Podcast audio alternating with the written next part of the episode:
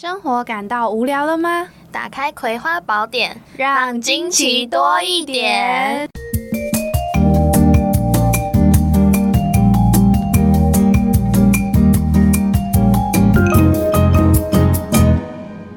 Hello，大家好，我是威德林，我是小葵，欢迎收听《葵花宝典》。今天是冷知识特辑，没错，我们今天要讲的呢，跟过年有点关系。各国是怎么过年的？最近也快要过年了，没错没错，大家应该就是正在迪化街的路上啊，哦或是跟爸妈一起去采买年货。应该路上人非常多。那我们今天要讨论的第一个主题就是尼泊尔国旗。前阵子其实也才刚总统大选完，就想说可以来聊聊国旗，那尼泊尔国旗有哪边特别的、啊？因为大部分的国旗都是长方形的，而且图案不是条纹就是星星或者是十字架，颜色都是以红白或者是蓝色为主。可是呢，并没有国际的条例来规定大家说各国的国旗应该要长怎么样子。可是不知道为什么，大部分的国旗都会是长方形，然后像是我刚刚讲到的那些特定的形状。那尼泊尔它特别的是，它是由两个大小不一的三角形组合而成的，那形状就是很特别嘛。这边就是想先跟大家说一下长方形国旗的由来。现代意义下的国旗其实到相当近期才出现。那其实，在十七世纪以前，民族主义就是观念还没有兴起的时候，相对还没有形成所谓的民族的身份，所以一个人的地方出生或者是他从属的领主身份，反而是更为重要的。对，那除此之外呢，出现最多旗帜的场合，莫过于是在战场上面。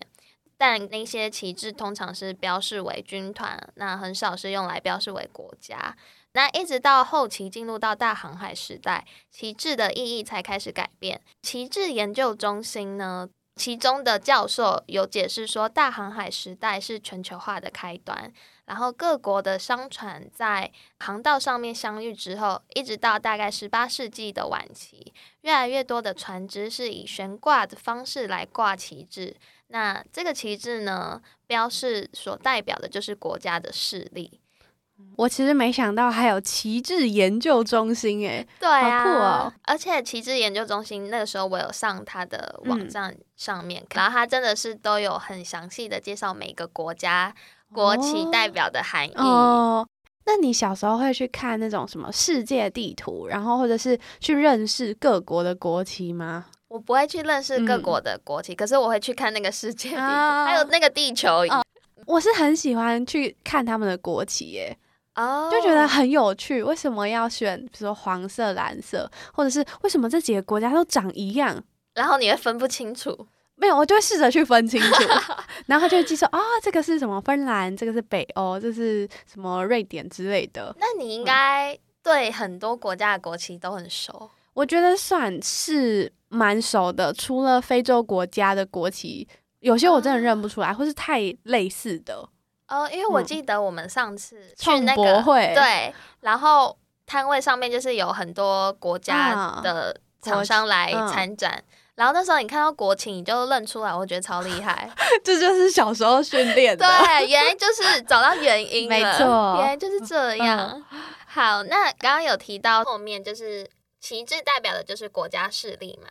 那当时亚洲国家它挂的旗帜其实都形状不一，就是有长方形也有三角形，然后部分的旗帜末端呢是呈现分叉状。那不过就是航海世界以欧洲为主导嘛，那美洲殖民地也会跟随欧洲的国家，旗帜就是变成以长方形设计为主。所以就变成到现在长方形呢，就成为世界主流。那一直到十九世纪中期，亚洲各国就是也都开始争相仿效。可是我们今天要讲的尼泊尔就是当中的例外，他想要独树一格是吗？想要觉得哦自己是亚洲里面最特别的。独树一一帜的嗯双三角旗。那刚刚有讲到尼泊尔的国旗，它其实是由两个直角三角形组成的，然后它是目前世界上唯一一个不是矩形的国旗。也是唯一一个纵大于横的国家旗帜。然后其中呢，它的红色象征勇敢，然后也是他们尼泊尔国花杜鹃花的颜色。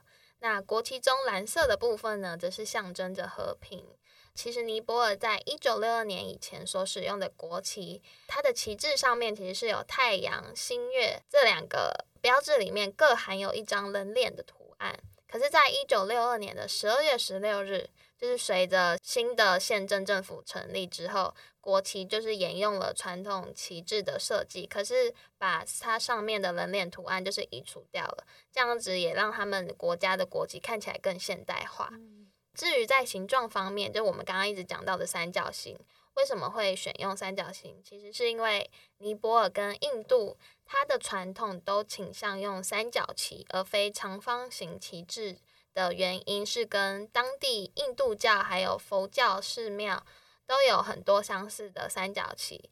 所以呢，就是他们会选用三角旗的一个原因之一。那最后，尼泊尔国旗之所以会保持这种传统的形式啊，是因为刚刚有提到的组织的研究员，他其实相信跟尼泊尔的独立有关系。因为历史上其实没有外来的势力是强迫他们改变惯例，或者是他们要在国土上面插上其他的旗帜。可是因为尼泊尔作为内陆的国家，它又没有什么在参与大航海时代的贸易，所以呢，尼泊尔的国旗就是依照传统，在没有外力的介入下，就是显得更别树一帜。所以如今很多尼泊尔人更把他们的国旗当成是民族自豪感的来源。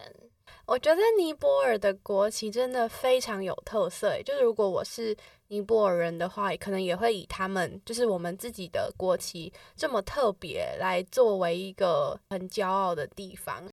然后我刚刚看到一个很有趣的事，尼泊尔的国旗呀，它的长度和宽度的比例是一个无理数，在维基百科上面有。然后呢，它这个无理数啊，它还把它变成了一个非常复杂的算式，数学公式。哎，我没想到国旗的长宽比也可以谈到。礼数也太酷了吧！大家有兴趣真的可以上网查查看，因为他们的国旗真的是蛮有代表性的。对啊，哦，我们应该也会放在我们的 IG 上面，就是你看到就会马上记得，就会知道哦，这个国旗是尼泊尔，所以大家现在都都认识尼泊尔他们的国旗喽。那接下来呢，我们就要来谈谈过年这一回事啦。大家应该从小就有听到，比如说。恭喜恭喜恭喜你呀！那其实“恭喜恭喜”这首歌呢，原来不是贺年歌哦，它不是要庆祝新年，它其实是要庆祝一九四五年时候的抗战胜利。想不到吧？那这首歌曲里面出现的“恭喜”呢，多达数十次。而恭喜恭喜这首歌的呃作词作曲家呢，他正是以《玫瑰玫瑰我爱你》这个歌曲为代表作，然后享有歌仙之名的陈歌辛先生。那他刚好呢发表这首歌的时候啊，是适逢呃农历年前夕，所以才会被当作是贺年歌来传开来。那大家应该就是最知道的是，呃，每条大街小巷，每个人的嘴里见面第一句话就是恭喜恭喜，然后就一直恭喜对方。所以这首歌，哎，其实你想一下，如果换在是抗战胜利的情景下。也很合理耶。对啊，抗战胜利后就是啊，大家都很开心，嗯，所以才会出去，然后遇到对方就会说哦，恭喜恭喜这样。结果没想到，辛苦的恭喜，没想到变我们的拜年歌了。那除了台湾之外，接下来把镜头呢移到韩国。那韩国其实，在过年的时候啊，他们哦，尤其是新年的时候，他们会去喝年糕汤，都谷。吃了年糕汤呢，才会代表是有长一岁。那吃年糕汤其实就是有健康长寿的意思，跟台湾喜欢就是会吃汤圆的含义有点像。对对对，有点雷同，只是我们是在过年的时候会去吃。还有一个蛮有趣的是，在过年的时候会去玩传统的游戏哦。那其实有两个，一个叫做 Unoli，一个叫做花土，就是花牌跟。哦，Unoli 有点像是个有四个木棍，然后四个木棍你就可以先掷骰子，然后去骰说，哦，你也可以往前走几步，就是它是有一个类似棋盘跟棋子，然后分两组，然后一组有四个棋子，然后你就去骰那个木棍，就去骰说，哦，可以往前走几步，或是倒退一步。哦，对，然后看谁先把四个棋子都走完就赢了。感觉有点像是那个另外一种版本的大富翁。哦哦，对对对对，韩国传统大富翁。对对对。另外一个你说花牌是翻牌吗？花牌就是有点像韩国版的扑克牌，每一个牌都很小一张，大概就这么小而已，就有点像小型扑克牌。它每一张上面都有很华丽的花纹。比如说有枫叶啊、梅花啊，或是有鹤，就是会有一些动物或是一些植物代表。然后它是四个一组，然后比如说四个一组里面有一个是二十分，一个是五分，另外两个没有分数，但他们就是一组的，所以就变成说他会比如说四个人就一个人发五张牌，然后桌上会翻八张牌，那你就要去吃，比如说看哦这是一组的，你就可以拿走哦，你要凑成一组，对，没错。就是叫花牌，另类版的麻将。呃，对，哎，其实我不会玩麻将，哎，其实我也不太会，可是规则听起来有点像是麻将，真的哦。对，要去吃它，然后让它凑成一啊，对，然后到时候算分数，看谁拿最多分，这样。对，好有趣哦。花牌除了玩传统游戏之外呢，因为像台湾人会发红包嘛，嗯，那其实韩国人是发白包的包。以前真的就是全白这样，就很像那种 seven 会买得到那种信封袋，对，会直接拿来发。那为什么是白色的呢？其实就代表说是朴实，就是简朴的意思。如果有需要的话，也会在那个白包上面去写一些祝福语，所以它上面是可以写字。但这几年啊，就比较有一些创新，或者是大家也会习惯说，哦，白包不一定就是要全白。所以其实像比如说 Daiso 啊，或是韩国的便利商店，都有推出一些比较创新的白包，是上面有一些很可爱的图案，或者是韩服的花纹，会直接印在上面。就跟台湾的红包也是越来越多款式没错，我们到时候也会 po 在 IG 上。那接下来呢，我们再把镜头移到马来西亚。大家知道马来西亚也有很多华人嘛？那这些华人他们是怎么庆祝过年的呢？有一个很有趣的活动，叫做捞生。他们叫做初七捞生，大捞一番。捞生是一道菜啦，捞生里面会有一些生鱼片，或者是比如说红萝卜啊，或者是一些白菜啊、蛋丝，就是都会切成长条的，然后就是放在很大一盘这样。然后他们就会一家族坐在一圈，围在一起，然后去拿筷子，然后去。就是会有一个人去喊广东话的捞起，然后就开始大捞特捞，这样好酷哦。对，听说捞的越高，今年赚的越多吧？哦，是啊，很有趣。这要捞超过头顶吗？但就是会变成，通常捞完没有东西了，不是那个捞完，就是桌上都是一堆菜。哦，对。很洒出去，对对对，这很正常。看这样的活动也觉得蛮有趣的哦。我觉得也很符合马来西亚人的天性吗？